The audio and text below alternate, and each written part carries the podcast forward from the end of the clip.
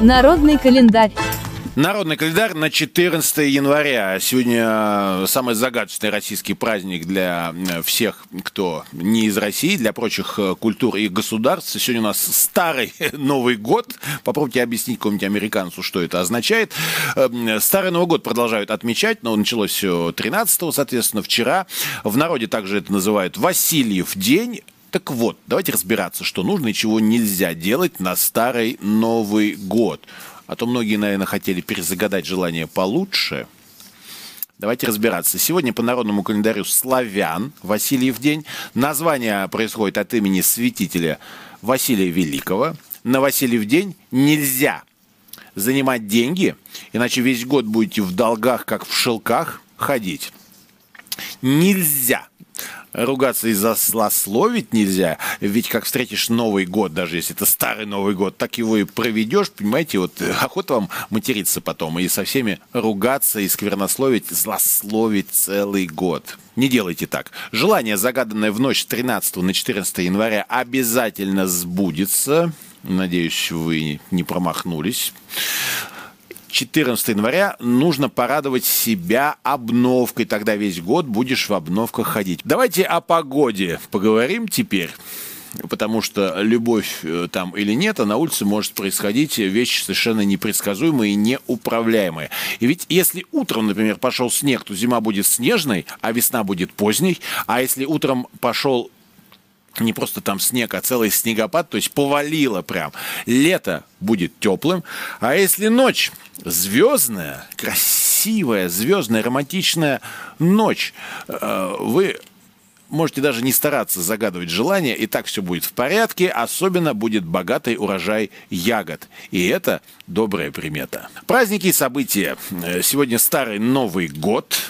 Ну, давайте с, прям с самого-самого-самого начала традиция отмечать старый Новый год идет от расхождения юлианского календаря или календарь по старому стилю, или э, расхождение с григорианским календарем, э, по которым живет практически весь мир. Вот 13 э, дней составляет на данный момент. Э, дополнительный праздник, в общем, у нас случился в результате смены э, летоисчисления. Вообще для россиян мало праздников не бывает. Мы готовы отмечать все, да, и китайский Новый год э, по всем восточным возможным стилям. Мы очень хорошо впитываем все лучшее из э, других культур и традиций, все, что помогает нам э, больше отдыхать, лучше путешествовать, э, больше общаться, быть такими жизнерадостными людьми. И неправда, что слишком большое количество выходных дней расхолаживает нас, портит нам здоровье, ничего подобного. Мы еще и не такое выдержим.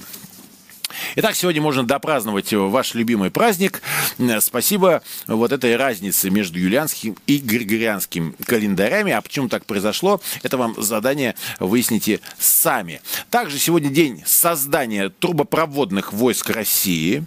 Да, это не всегда мирная история. А, когда же это было? В 1951 году, 22 ноября, Иосиф Сталин подписал постановление об изготовлении опытного образца трубопровода нового поколения. Военному министерству и Миннефтепрому было поручено провести совместное испытание трубопровода в полевых условиях. И на основании принятого постановления военный министр, тогда маршал Василевский, подписал директиву, в которой предписывалось сформировать первый отдельный батальон перекачки горючего. Именно дата подписания этой директивы стала днем рождения трубопроводных войск. А вы знали, что такие существуют? А они существуют. Так что поздравляем всех причастных. День военно-оркестровой службы вооруженных сил России находится в непосредственном подчинении Генерального штаба. Военно-оркестровая служба обеспечивает подготовку военных музыкантов и дирижеров, принимает активное участие в организации торжественных мероприятий, парадов, смотров, воспитательный процесс личного состава, это тоже к ним, а, духовное и культурное развитие военнослужащих, это тоже сюда. Ну, э, замечательный фестиваль, э, очень впечатляющее шоу «Спасская башня» на Красной площади, собственно, военно-оркестровая служба. Это, это искусство, во-первых, да, это, это драйв, и даже это где-то рок-н-ролл по своей энергетике бывает на совершенно каком-то новом, необычном уровне. Со всего мира съезжаются военные оркестры. Если еще вы не посещали, посмотрите, во-первых, что-нибудь из записи этого концерта, ну и когда будет вживую все это действие, не упустите возможности туда попасть. Что у нас еще сегодня? Ух, сколько много сегодня про военные оркестры написано. А, Петр Первый, а, про исторические события, давайте. А, когда вспоминаем про исторические события, у нас Петр Первый бывает раз по 10 иногда упоминается. Итак, Петр Первый, что он сделал 322 года назад? Угадайте. Правильно, он повелел дворянам носить европейские костюмы. Хотя первая четверть XVIII века была отмечена подъемом русской культуры, наук, литературы и создания целой системы образовательных и научных учреждений. Создавались школы для обучения специалистов.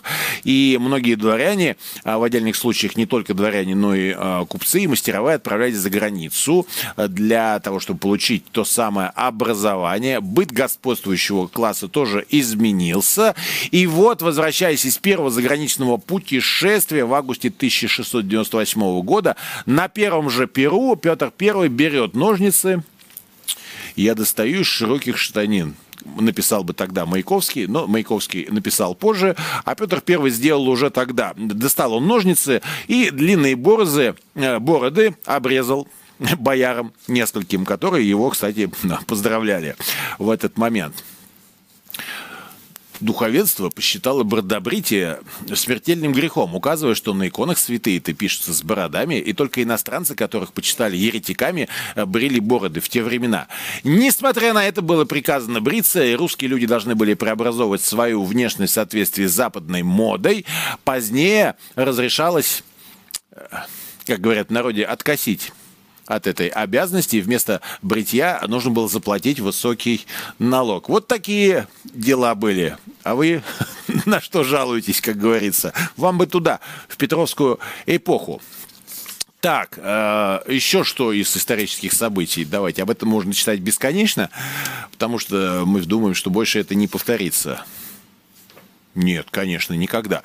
А, сегодня день рождения Московской области, 93 года назад, в 1929 году. Собственно, это было а, как а, образование официально, было оформлено Первоначальное название было Центральная промышленная область. В нее тогда вошли упраздненные ранее Московская, Рязанская... Подождите, это что такое? Подмосковье или Московская область была образована в 1929 году, в ноябре 1917 года в губернии была... Так, подождите, здесь путаница какая-то. Давайте по порядку. Территория современной Московской области была населена уже 20 тысяч лет тому назад. Здесь уже все было. Так? Потому что подтверждение этого э, есть от раскопанные курганы, городище Железного века. Исторически э, здесь была Московская губерния, которую учредил Петр.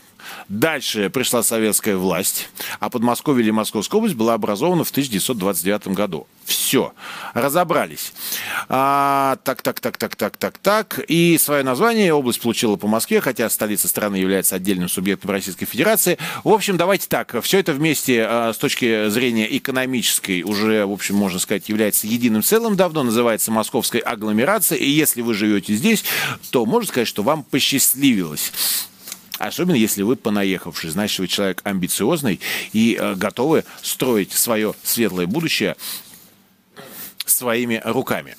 33 года назад появилась на свет группа Любе, так что сегодня у Любе день рождения. Обязательно поздравьте и э, спойте э, песни своих любимых артистов и музыкантов. А, кто родился в этот день из великих? Анатолий Рыбаков, русский советский писатель, раз. Валерий Харламов, э, великий советский хоккеист, два.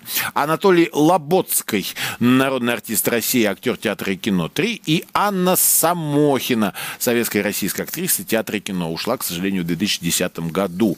Но искусство ее живет. Обязательно посмотрите. А мы поздравляем сегодня внушительный список именинников. Именины сегодня отмечают Василий, Вячеслав, Александр, Богдан, Григорий, Иван, Михаил, Николай, Петр, Платон, Трофим, и, конечно, Федот.